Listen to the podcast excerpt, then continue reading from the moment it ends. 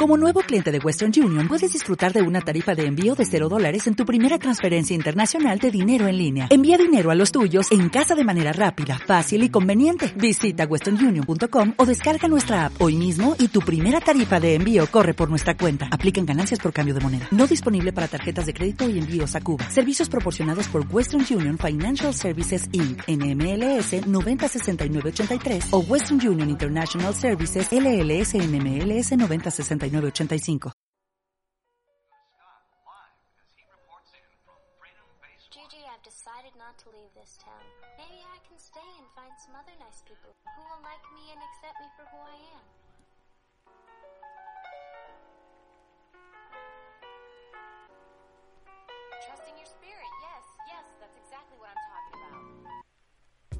Hola gente, este es otro capítulo de X Podcast y hoy día vamos a hablar sobre otro aspecto de, las consecuencias que está trayendo el coronavirus COVID-19 y hoy estamos como siempre con Sergio y Beto que siempre nos acompañan para discutir sobre estas cuestiones. Y vamos a hablar sobre la suspensión de actividades sociales que reúnen a gran masa de gente. Eh, este tipo de medida que ha este, dispuesto el gobierno, que es la suspensión de actividades este, sociales en todo el año, todo 2020, eh, creo que está afectando mucho a parte de los, de los músicos y, y también a, a gran parte de empresas que de repente este, trabajan con gran número de gente, como por ejemplo los cines. Este, vamos a discutir sobre eso y luego también vamos a discutir sobre otro tema que es el, el de la el de la economía, el de cómo se manejan también este los bonos que están dando los gobiernos este para las personas más vulnerables o de bajos recursos. Y vamos a iniciar esto con una pregunta. Este ¿De qué manera puede afectar este, este tipo de restricciones, estas medidas para mitigar eh, la expansión del coronavirus a los músicos, a la gente que trabaja, eh, económicamente principalmente, ¿no? Eh, bueno, este, empezando, ¿no? Este, saludando a la gente que nos escucha, que no sé cuántos serán, pero bueno.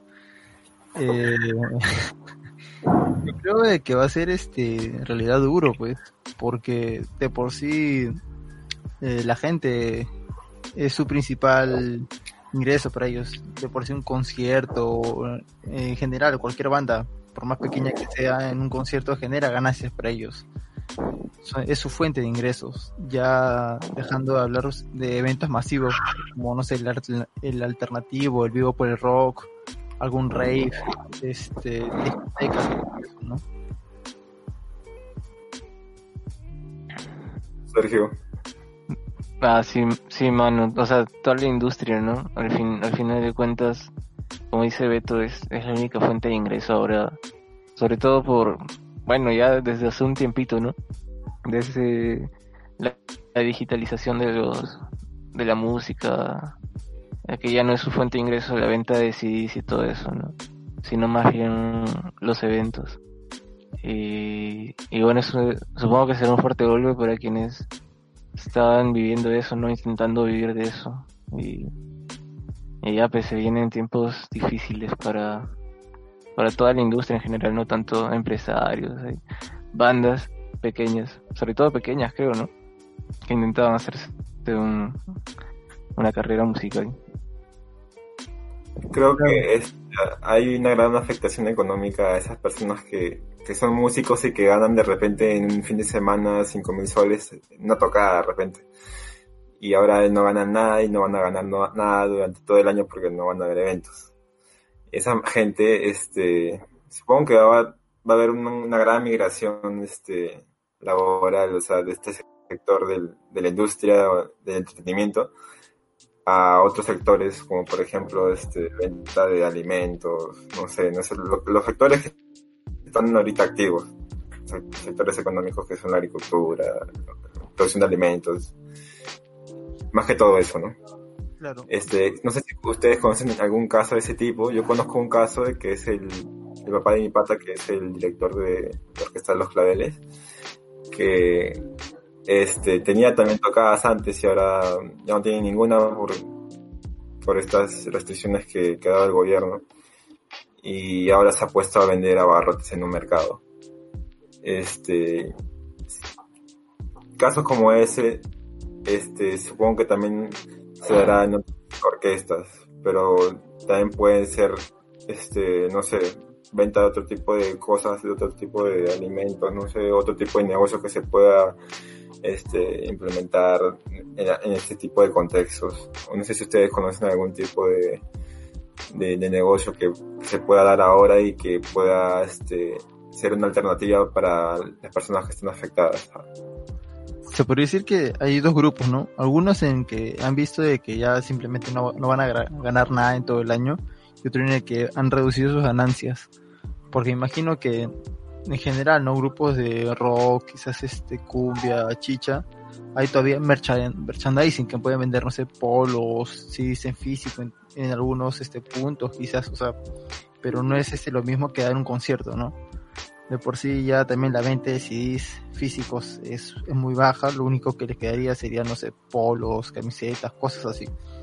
Y el otro grupo en el que no cuenta con eso, o sea, que simplemente se dedicaban a tocar como por ejemplo serían las orquestas que uno contrata, ¿no? Para un quinceañero, para un evento familiar, que yo creo que su principal fuente de ingreso era eso, pues el día a día salir a cantar, a chambear.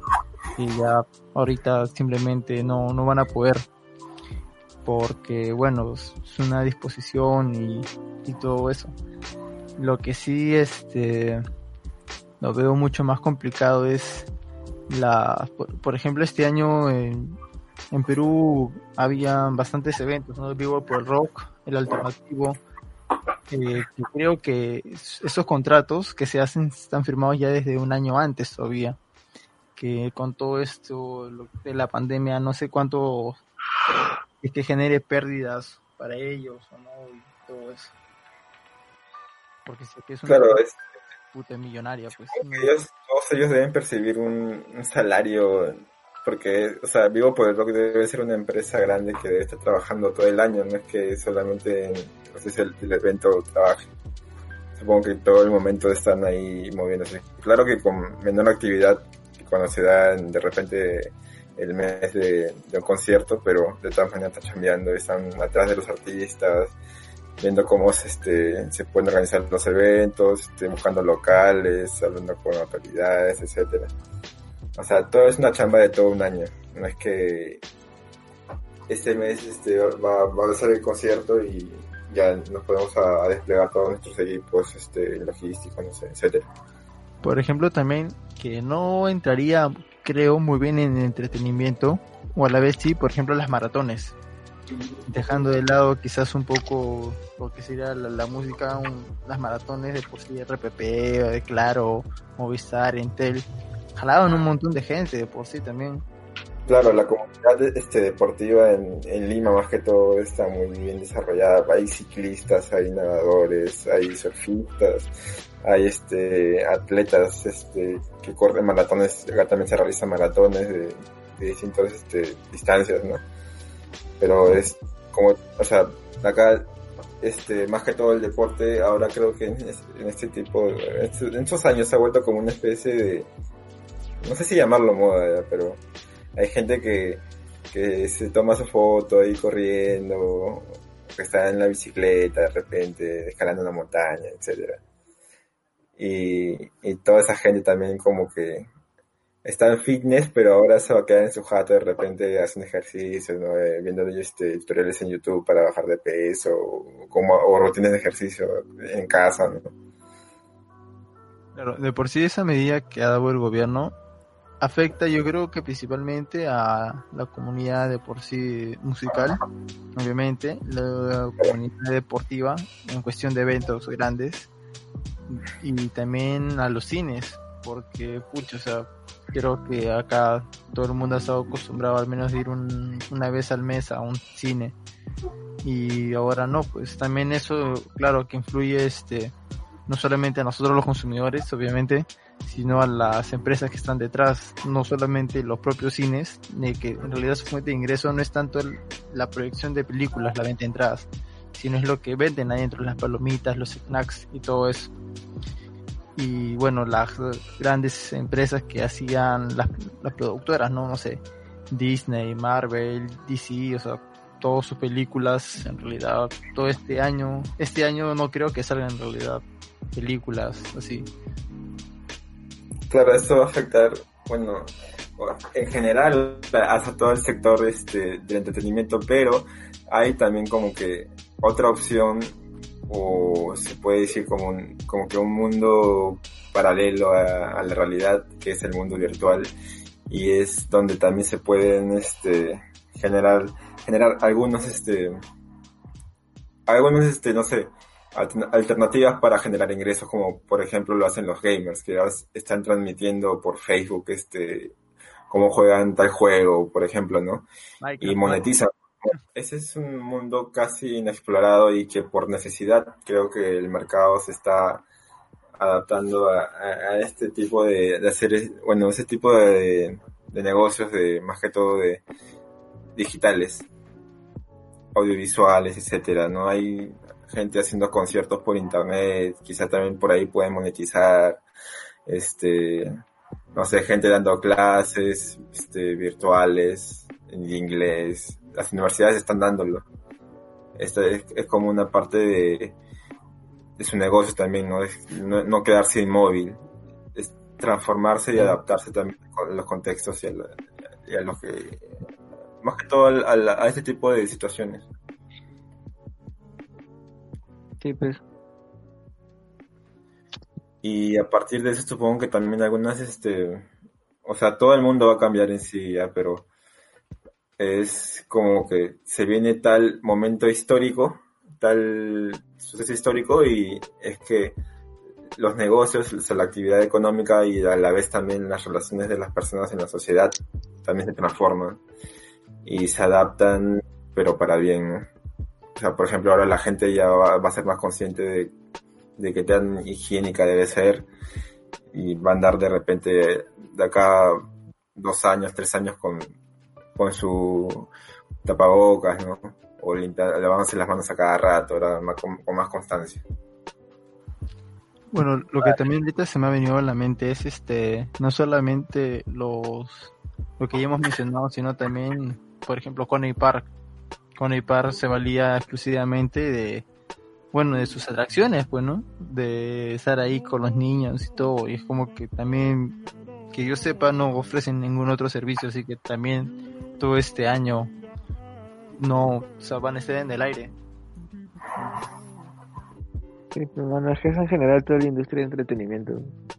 Por ejemplo, o sea, todo, todo lo que no pertenece a, a, ese mundo virtual, ¿no? La medida que sacó el, el ejecutivo del...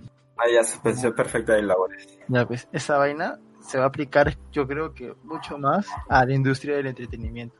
Cines, cines no van a de por sí tener este ingresos, pues, o sea, van a estar vetados, por ejemplo, con IPAR, ese tipo, Happy Land, esas cosas. O sea, yo creo que ahí... Claro, ese es otro tema para hablar también de cómo el, el gobierno está este, es, apoyando o generando políticas para que las empresas puedan de repente sostenerse y no quiebren. En, ese, en esta situación. Es este, la de suspensión perfecta de labores que es como que este, o sea, la empresa no está generando muchos ingresos y por ende no voy a, este, a, a seguir trabajando o voy a, este, como que una especie de desactivación y luego mis trabajadores no van a recibir, o sea, van a estar en licencia. ¿Qué significa eso? Que van a, a continuar todavía teniendo un vínculo laboral con su empleador, pero, o sea, no van a generar ingresos pero lo que sucede, el problema en Perú es que la mayoría de trabajadores este, tienen contratos temporales y es prácticamente como que un despido porque los, los contratos temporales son de 3, 5 meses más o menos, hasta menos creo. Pero la situación laboral de, de las personas que trabajan en ese tipo de empresas es precaria pues, y es de alto riesgo de que sean despedidos o de que sus derechos sean recortados.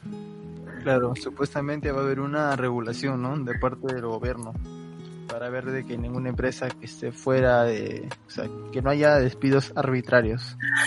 Pero bueno, también ya se demostró que el gobierno como que no siempre cumple bien su, su rol de fiscalizar, pues. Claro, al final creo que debería de alguna manera probarse, ¿no? Que esa, empre- que esa empresa si no aplica tales medidas va a quebrar, bro. Porque también, o sea, hay, hay empresas que solamente por asegurar, asegurar sus utilidades despiden, ¿no? Para, para que sus utilidades no decrezcan tanto. Pero no es que vayan a quebrar, sino que quieren seguir ganando y no quieren dejar de ganar tanto, ¿no? Debería haber, no sé si hay, pero tal vez debería, existir esa, eso, ¿no? De, esa forma de comprobarse que si no hacen eso se van a, a bancarrota. Claro, o sea, supuestamente eso va hacia más que todo las, entre comillas, por eso nuevamente digo, supuestamente a las pequeñas y microempresas, ¿no? De que ahorita no, por el contexto no pueden este, trabajar. Porque las, las empresas, si se puede decir así, que ahorita sí están teniendo sus ganancias normales, son las que están en la cadena de producción, transporte, metro, todo es- todo eso, ¿no? Ahí debería por qué haber un, un despido ¿no? o una suspensión perfecta de labores, porque sí están recibiendo ingresos. Disculpe, disculpe que les interrumpa, pero para hacer un paréntesis, porque creo que ya nos estamos desviando mucho del tema de, de, de cuál iniciamos, que era de la suspensión de actividades este, sociales. Este, ¿Ustedes qué opinan de, por ejemplo, de industrializar el Perú? O muchos, la muchos se pregunta la gente ahora, ¿por qué el Perú no está industrializado? Así podría crear más máquinas este, ventiladoras mecánicas para las personas que están graves por el COVID-19. No hay este, o sea, somos una economía primaria que solamente se dedica a materia prima, minerales, etcétera, y también este productos alimenticios, pero se han puesto a preguntar cuándo va, va, a progresar el Perú, a tal punto de que aunque sea tenga una industria este y deje de, de ser seguir import, exportando solamente productos básicos primarios y que pueda y que pueda a la vez afrontar este tipo de situaciones que pueden venir en cualquier momento o sea puede pasar de repente una guerra un conflicto militar etcétera o este tipo de situaciones de pandemias ¿no? que son graves y que es necesario tener una empresa un, una industria para que pueda producir por ejemplo este mascarillas este hasta pruebas no es yuca la verdad. Es yuca. De por sí no creo que no creo que ni siquiera a corto, bueno, corto o mediano plazo se, se pueda conseguir, porque eso, es, eso, se, eso se demora, es tiempo. Es cambiar de por sí las bases de toda la empresa o lo que se podría decir que es este la base económica del Perú, de las grandes empresas. También la, la división internacional ¿no? de, de la producción, o sea, ah, es necesario por así decirlo, que existan países de los cuales tú solo extraigas. O sea, necesario lo digo en el sentido de que es pertinente para, para ciertas potencias, ¿no? Que, que no poseen tales recursos y que necesitan extraer los otros lugares. Que si esos lugares tuvieran la tecnología para transformar sus propios recursos, no podrían o les saldría más caro, ¿no? Porque reservarían su materia prima para ellos mismos. Eh, en, ese sentido, yo lo veo difícil, ¿ves? Porque o sea, son, son, las, son los países que tienen poder, ¿no? Al final no van a hacer algo que les perjudique a sí mismos en favor de, de otro país, ¿no? O sea, es complicadísimo. La revolución no, no, lo haría. Claro. Puede pasar, puede pasar, ya no, no lo veo este imposible, pero sí lo veo un poco difícil. Creo de que no solamente es, de por sí el, nuestro país se ha acostumbrado a que sea un, una economía de, extra, de extracción, nomás minerales vendemos y ya, o sea, hay un montón de personas que defienden ese modelo porque dice funciona y bueno, ya pues, ¿no? Y de por sí cambiar ese es cambiar el status quo que se ha venido trabajando desde, desde la República, pues. Casi. Pero creen que eh, de repente generar eh, o cambiar las estructuras a tal punto de que el país pueda llegar a un, a un desarrollo mejor o, o, más óptimo que el de ahora y pueda de repente cubrir las necesidades de todas las personas que, que hay en este país. ¿crees que eso no sea un signo de prosperidad o, o, crees que nunca llegaremos a eso o que de repente estamos bueno es que yo creo que depende no por ejemplo hablando específicamente de un área del sistema de salud yo creo de que sí puede ir a mejor porque nos hemos dado cuenta de que no estamos preparados de por sí ante esta pandemia. Hay este reportes que pueden caer en las fake news como no de que hay hospitales, centros de salud, todo eso, de que no tienen este implemento para atender a los a los enfermos, ya sea por falta de cama para los pacientes o falta de implementos mismo para los propios este, doctores o y todo eso, ¿no? Yo creo de que ahí sí se podría hacer, entre comillas, un esfuerzo para cambiar. Y al momento de cambiar, se, claro que es para mejorar, se va a necesitar hacer, producirlo sus propios materiales, como tú dices, respiradores, en ese caso, ¿no? De que se está necesitando. Cosas así dentro del propio país y no tener la necesidad de importar, que al final es, es tiempo y dinero, que en estos casos es, es fundamental. Justo estaba leyendo un libro de historia y como que tengo esa mentalidad de primero pasa esto y luego esto, o sea, como que todos son puntos de desarrollo, ¿ya? Es como que una historia que, va desde, desde el punto cero hasta, hasta el infinito ya. Y es que la, la vida no, no tiene límites, o sea, no, no, sabemos hasta cuándo vamos a vivir los humanos, pero sí sabemos que podemos llegar a tal punto de desarrollo, aunque sea fijarnos como una meta. Pero supongo que dentro del gobierno ahorita no está contemplado o no está considerado para ellos como un objetivo el de industrializar el país. No creo en un gobierno, sino creo que debería sentar a alguien las bases para que pueda haber ese tipo de cambios y puede y el Perú pueda desarrollarse más, tanto científicamente, industrialmente, etcétera. Y, y, creo que eso sería mejor al estar dependiendo de otros de otros países o otras potencias o de estar solamente fijándonos en en este cuántos commodities vendemos o cuánto está el precio del cobre o cuánta demanda hay en el mercado global, etcétera. Creo que sería mejor y, no sé si viene el cambio vendrá dentro de una revolución o, o a través de reformas, pero creo que sería lo mejor. ¿Creen y deberías que genere quizás un pequeño cambio para este nuestro modelo de producción para ya no tener que importar sea Vizcarra o no lo ven para nada él? Mm, yo no creo que no. Ni tiempo tiene Cholo. o sea, con toda esta bobada. Es que él creo que Vizcarra es como que piloto automático. Sí, Vizcarra es un piloto automático, pero puta, así recontra cantadazo. O sea, tú lo ves y, es alguien que solamente ya tal asesor le dice tal cosa y dice, puta, es experto, sabrá, será, ya, olvídate. Y puta, o tampoco, no, un huevo, pero todos tienen su... O sea, de que está con el gran empresariado, ya, entre comillas. No sé en qué punto tendrá relaciones con, con ese, con ese, este, con ese tipo de clase de gente o ese tipo de, de gremios empresariales. Pero que ha hecho de repente como un acto populista, creo, el de confrontar al Fujimorismo y el hecho mismo de disolver el Congreso y, ser apoyado por un, un montón de gente, creo que también le da sus méritos. Claro, pues, pero o sea, yo creo, yo creo que es más sus asesores que él mismo. O sea, ah, me da la impresión de que ese no sabe qué hacer. O, o, de que no tiene un plan. Y que solo afronta lo que viene como, como viene. Pues. Claro, es como que actuar por reacción nada más. Mm. y cuando actúas por reacción, esa reacción es para que las cosas sigan igual.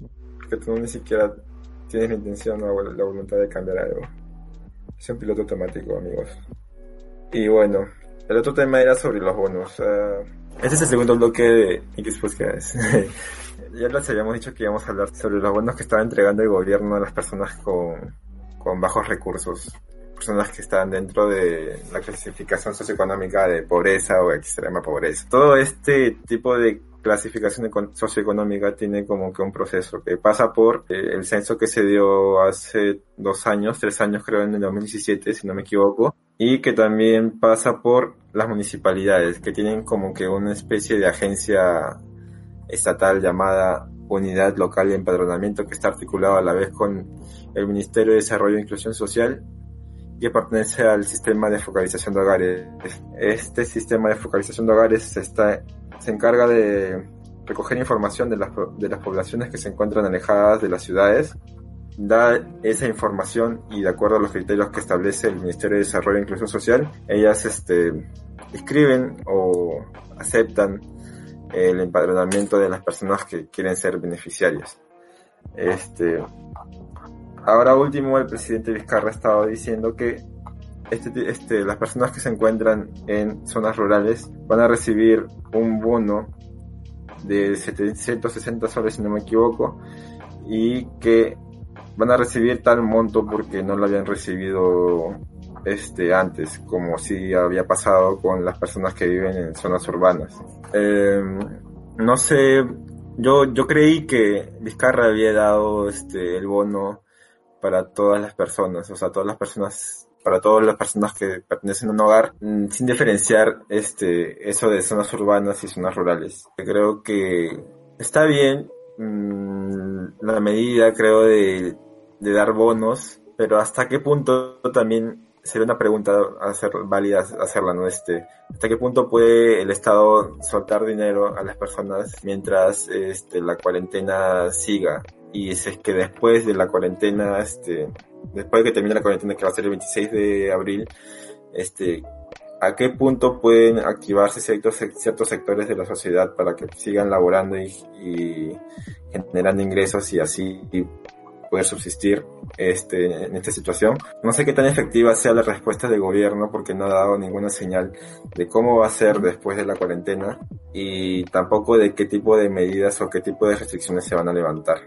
No sé qué opinan ustedes también de eso. Serían dos puntos. El primero sería el sobre los bonos. ¿Ustedes qué opinan de, los bonos de, que han dado después de tiempo a las personas que viven en sitios rurales? Y el otro sería este qué va a ser después de la cuarentena.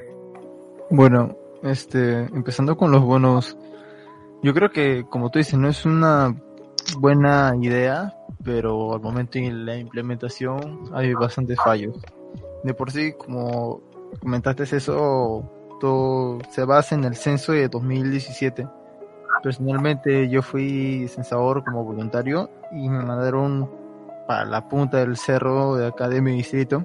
Al menos cuando yo hice mi censo yo lo hice bien, pero a mi grupo, porque teníamos un grupo, teníamos como un líder y después otros chicos más, no habían hecho las preguntas correctas, no, o sea, habían marcado otras cosas, no habían pasado por todas las casas, o sea, todo mal. Así que ya se sabía, ¿no? De que no iba a ser este una, un, buen censo. Aparte de que a mí, cuando yo entré, me dijeron de que me iban a mandar por mi área, por donde yo vivía, pero al final me mandaron por otro lado. Cuando ese mismo día, yo después de entregar mis fichas de lo que es censé, vine hacia mi casa con la sorpresa en que por todo mi barrio no habían pasado a censar. Así que por si no, no sé si es que era una buena idea basar en todo, o sea, sabiendo todas las deficiencias que ha habido en ese censo, eh, los bonos, ¿no? Claro de que se ha corroborado, se ha contrastado con la base que también tenía en la municipalidad, pero me parece que han tenido que cruzar mucha más información que solamente creo que basarse la mayoría en el censo. Sergio. Jato con mi cosa. Bueno, quería preguntar otra cosa que era, sobre este qué tipo de criterios se aplica en estos este tipo de registros de las personas para que puedan este generar su, su, condición socioeconómica. Este, ¿Están de acuerdo? Por ejemplo, hay algunas personas que se quejan porque su vecino que vive casi en la misma situación, de repente, aparentemente de repente, está, a primera, este, a primera impresión, Si que tú vas a su jato, de repente se encuentra en la misma condición física, no sé, tiene las mismas estructuras, de- tiene este, la misma base, la misma, este, material de construcción, etcétera, no sé. O sea, el punto es, este, hay criterios que están eh, mal aplicados o creo que debería haber una, este, comisión que, cree otro tipo de criterios para que puedan, este, recibir, creo, con, con más efectividad a las personas que realmente son pobres. Porque hay como, o sea, hay- ha, ha habido o hay muchos casos en que hay personas que, que no han recibido el bono siendo personas que han sido pobres, ya sea porque no tienen mucho conocimiento de cómo ser empadronadas eh, o de que existe una unidad local de empadron- de empadronamiento en las municipalidades o porque no fueron censadas y o viven en, en zonas marginadas de, de Lima o del Perú, ¿no? por ejemplo los cerros porque ha habido, ha habido mucha gente de los de la- que viven en los cerros que no han no han sido consideradas dentro de este beneficio. Claro, es justo ahí viene, ¿no? Lo que comenté. De por sí también ese es un tema ya quizás un poco más eh, complicado porque con el tema de lo- los cerros y eso es como que como son invasiones, de repente cuando es más el último censo, después cuando pasa la municipalidad la última vez por ahí no estaba su casa y justo vino después y se puso ahí, ¿no? No hay forma de corroborar de saber ¿no? que esa persona, esa familia ha estado ahí. La mayoría también de la gente en el Perú tiene trabajos informales, no, o sea, dejando de lado eh, los bonos, eh, lo de las AFPs y todo eso, la mayoría de gente no tiene ni siquiera, este, tiene un poco de ahorros, claro, pero no les basta para quizás estos días de cuarentena y fácil se aplaza más, ¿no? No, no tiene el sustento de por sí también que vive una condición quizás está un poco precaria o mal. O sea, también da un poco de, de, que, de reflexionar, ¿no? Porque se ha habido casos en los que gente, no es por poner estereotipos, pero gente de Miraflores, de Surco, que se ve que tienen un poder adquisitivo bueno, han recibido o son beneficiarios del bono y aún así ellos sabiendo sacan la plata y todo, en vez de quizás este, llamar a las líneas especializadas y decir, sabes que no me corresponde y mejor ave- averigua bien a quién sí se le puede dar. Claro, hay, hay este, con esa gente que, que tiene plata y viene así y saca, ¿no? Y recibe del Estado, en realidad de la plata de todos nosotros. Pero, pero, o sea, eh, bueno, aparte de, de, de esa cuestión de los criterios, también hay otro punto es de, de que este, ah, puta vez se me fue la idea, mano. Disculpen muchachos, problemas técnicos.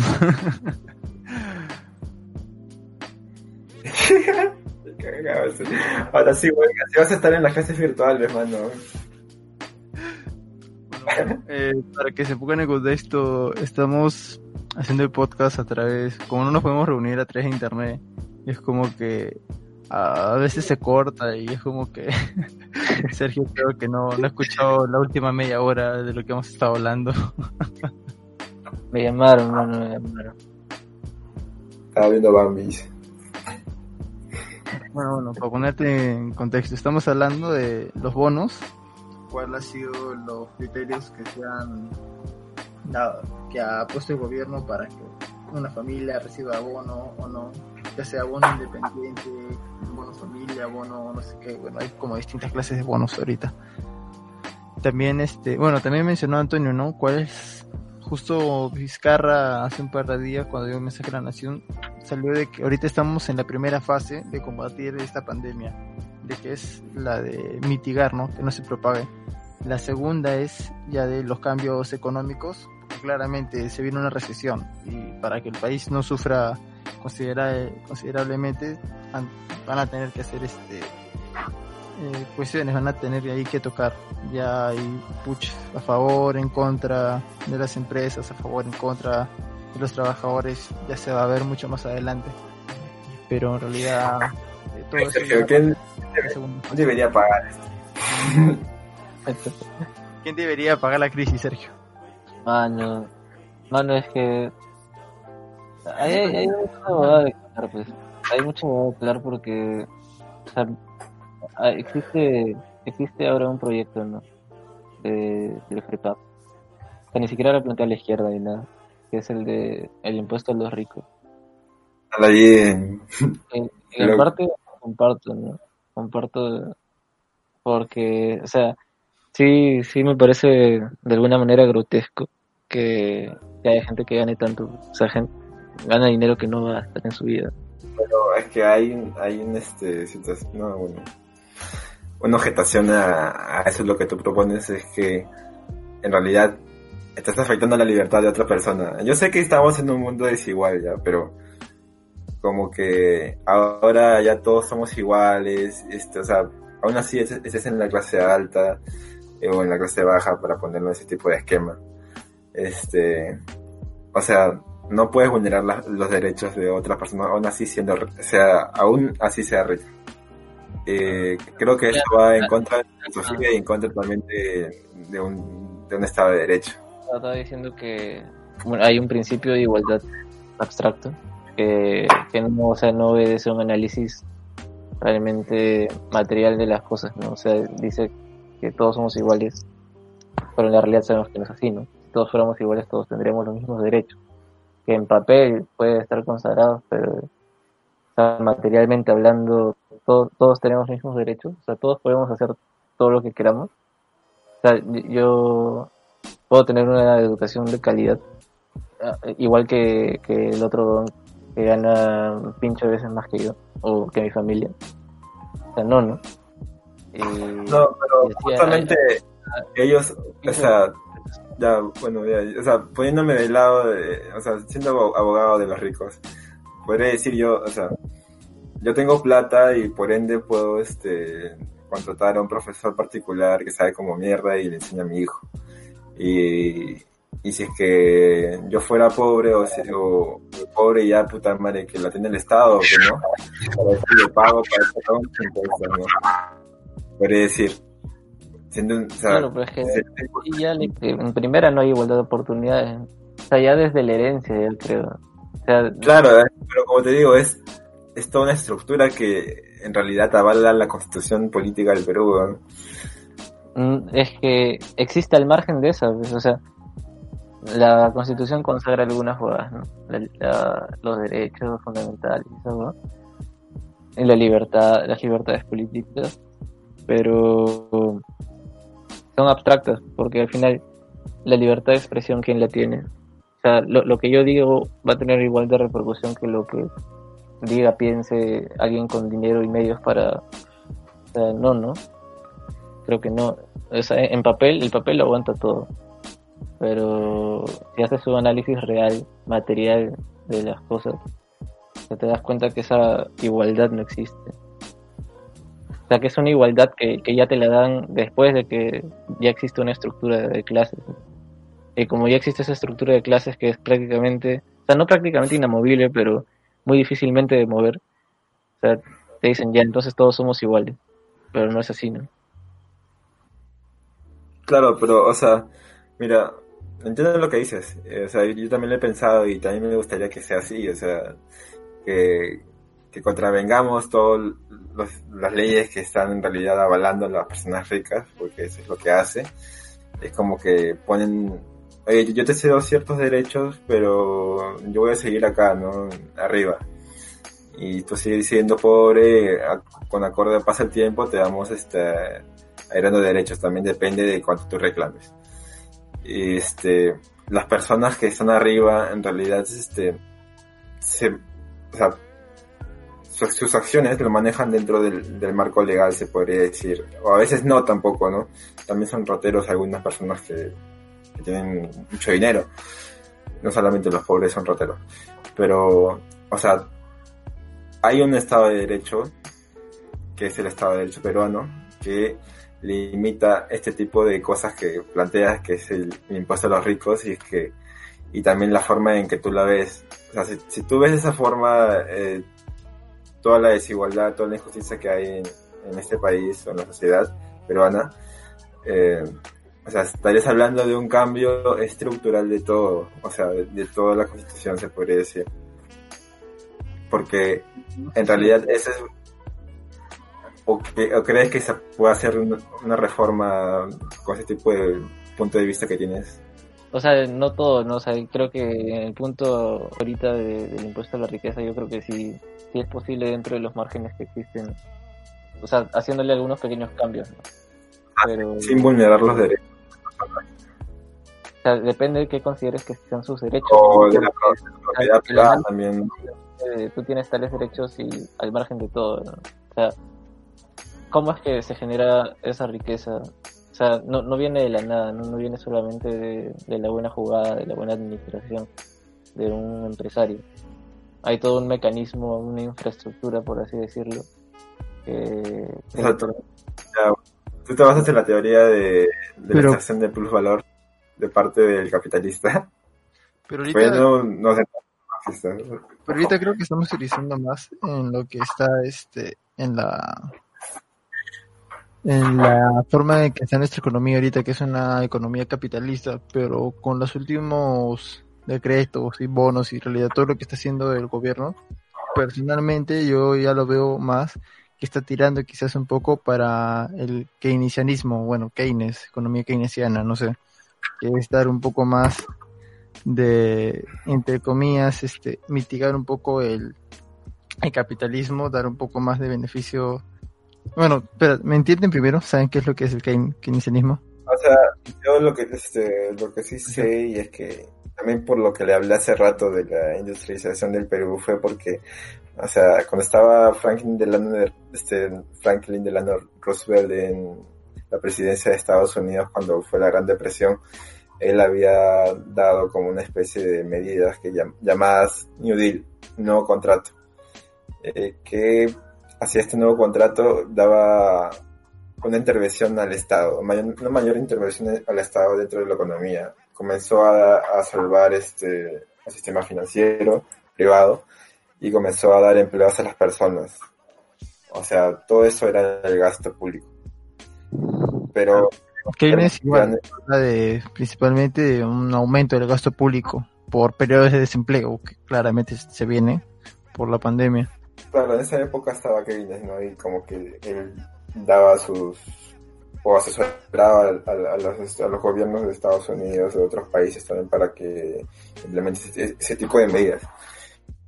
Este, o sea, claro, se habla mucho ahora de, de ese de ese viraje de, de- de las políticas de gobierno, pero que son básicamente por, por un acto de, de crisis, ¿no? Que es lo que también sucedió en el 2008. No lo olvidemos. este. Igual ya, bueno, ¿de qué estábamos hablando? Ya, ya me perdí. Hemos sido un poquito, bueno, siempre nos vamos un poquito de los temas, pedimos perdón por eso. Bueno, quieren seguir hablando, este. Creo que ya hemos dejado algunos puntos, este. No del todo cerrados, pero bueno, es para una larga discusión y también para un, para informarnos un poco más también. Eh, de por sí la dinámica de podcast es cada uno expresar su- sus ideas. pues, ¿no? Y, eh, Claro, nuestros puntos de vista. Bueno, yo tengo una propuesta que dar ahorita. Dejando ya de lado un poco lo negativo que hemos visto en el anterior bloque, lo que es entretenimiento y todo eso, y ahorita con lo que se viene, la recesión, quizás algunos despidos arbitrarios y todo. Algo más, no sé, algo más para relajar a la gente. Recomendaciones musicales. Ahorita estamos en cuarentena, la gente tiene quizás un poquito más de tiempo para escuchar nuevas cosas. a cosas que, que me han parecido curiosas y bueno, hablando también de la, indu- de la industria del entretenimiento, este, más que todo por redes sociales, ¿no? Eh, el auge del TikTok, eh, o sea, No, Pucha. mano, no hablemos de eso, no hay que asociar este podcast con ese tema, mano. ¿por qué los hacen? Es, es intolerante, manito. Es que, no sé, me da cringe la mayoría de videos, no, no me da risa. No, es que Beto es true metal. O sea, hay, hay buenos videos, sí, pero la mayoría es como que, mm, no, personalmente, claro, no, no, no va con, con mi estilo, con mi ser. Vale, vale, sí entiendo, yo tampoco tengo TikTok, por ejemplo, pero no es porque no me guste, sino porque no tengo un fondo bueno, con capacidad amplia para que pueda tener esa aplicación, pero este, o sea, eh, o sea, si lo vemos objetivamente, o sea, el TikTok está teniendo mucho más usuarios que, que antes, y más que todo porque puedes hacer cosas diferentes que no puedes hacerlo en Instagram. Son videos con saliendo tú con una voz de otra persona de- o de un escenario de repente de del no sé del mundo mediático pero que son graciosas ¿no? Es que eso, eso existía, man, existía una versión mucho más chévere. man. O sea, había, había- no me acuerdo cómo se llama, algo de Lips, Matt Lips. No sé, yo lo que había visto en una noticia ya hace un par de semanas era de que Tinder había superado a TikTok. Si es que hablas de aplicación del momento para la cuarentena, bueno, pero o sea si los datos lo dicen así ya puede ser pero la gente o sea, una aplicación que, que está ahora acompañando a las personas que están en cuarentena que están aburridas es TikTok creo.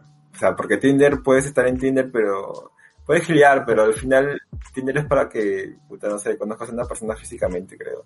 Más allá de, de lo virtual porque puedes generar planes encuentros etcétera ¿no? por ahí por Tinder Pero, eh, ¿cómo, ¿cómo hemos terminado en estos temas, Dios? ya otra cosa que también quería decir recomendaciones musicales, mano. hay otra cosa que quería decir es que hay bandas que, justo como te digo, son adaptadas a estos tiempos. Por ejemplo, hay una banda que se llama Rally State, que tienen un concierto llamado Quarent Quarentour. Quarentour. Eh, este concierto es como que tú entras en una página, o sea, te estás en tu móvil, en tu celular, entras en una página este que ellos eh, tienen ahí en su bio de Instagram, el link, entras a la- a- al link y te va a decir que quieren usar este tu cámara. Le vas a este permitir y puedes este seleccionar la plataforma donde quieres que se va a dar el escenario. Y que el- eh, este concierto es como una especie de holograma que está ahí donde te está captando la cámara Como Pokémon Go. algo así, ajá. Y, y está el escenario ahí y están los patas tocando, weón. Y se tocan todas las canciones. A la- Justo lo han grabado, parece, No, no parece sabía de, de ese. Ok. el concierto. Así, weón. En Instagram sí he estado viendo de que bastantes plataformas, ¿no? Han estado, bueno, de por sí páginas de bandas y otras que se han creado en la cuarentena, han estado dando conciertos y todo eso. Ah, sí. De ley. Bueno, este, yo, recomendación musical, recomendaría The Unicorns, o Los Unicornios, no sé, en inglés. Es una banda que recién, hace poco no la, la descubrí y sí, sí me vacila.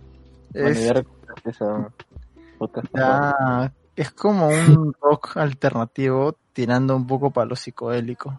Sí, sí, sí me vacila bastante. ¿Tú, Sergio, qué estás escuchando ahorita? O en estos tiempos. Ala, Hoy día, hoy, hoy día, hoy día un, un rato me puse a escuchar Megadeth. Así, Eh, has variado, mano, has variado, milagro. Sí, pero un rato nomás, pero sí sus, sus 20 minutos. Y- Sí. Ah, eh, el otro día me pegué con el, con el disco, lo, lo repetí como tres veces.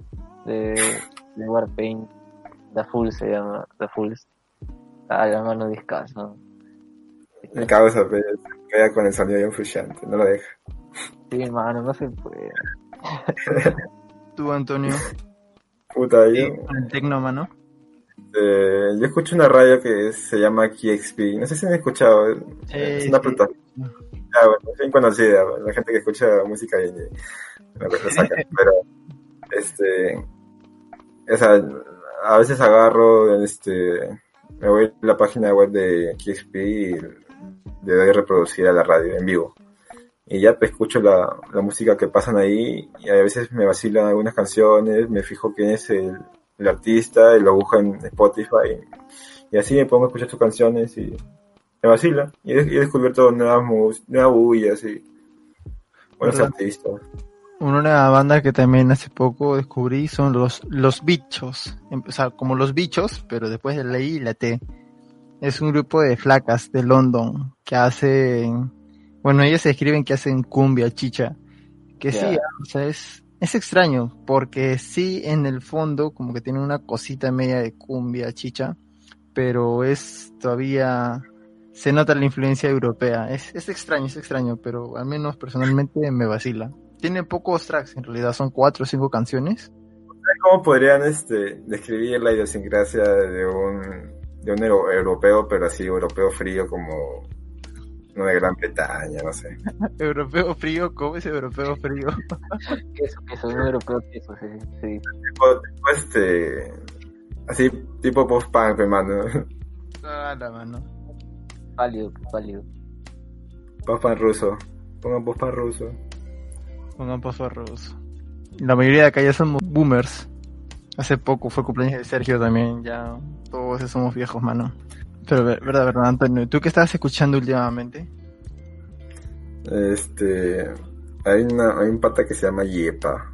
O sea, es, doble, es Y, E, P, A, o sea, doble A y H, creo. Yepa.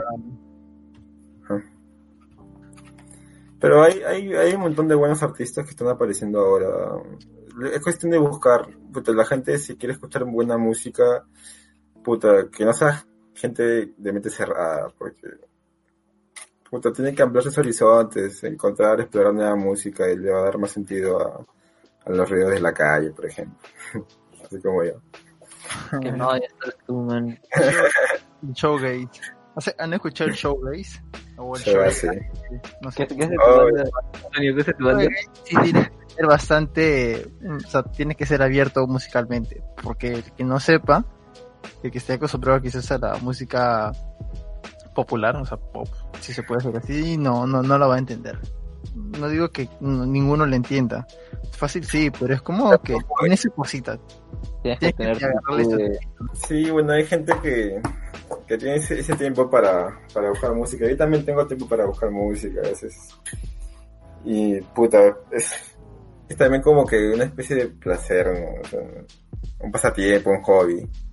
Y además que te vacila encontrar nueva música, nuevos artistas, porque tienen nuevo material y cosas que no, has- no has escuchado. Y que- Un consejo, nunca se queden en un mismo grupo. Es lo peor que pueden hacer. digo, Yo no sé. no. cochinos.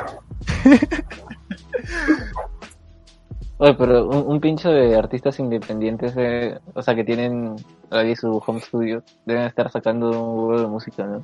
Sí, como mierda. Ah, ya, mano.